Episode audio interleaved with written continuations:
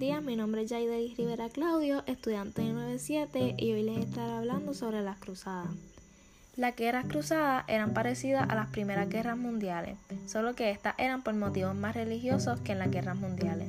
Tuvieron inicio en la Edad Media. En las guerras cruzadas también se peleaban por un poco de territorio, o sea, la Tierra Santa. Deseaban extender sus religiones y facilitar las rutas de comercio con Asia.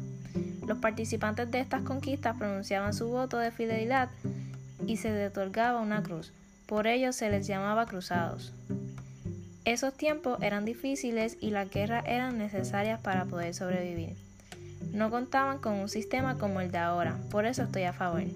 No está bien que la gente inocente muera por religiones y territorios. Aún así, las guerras eran necesarias para crear el hoy.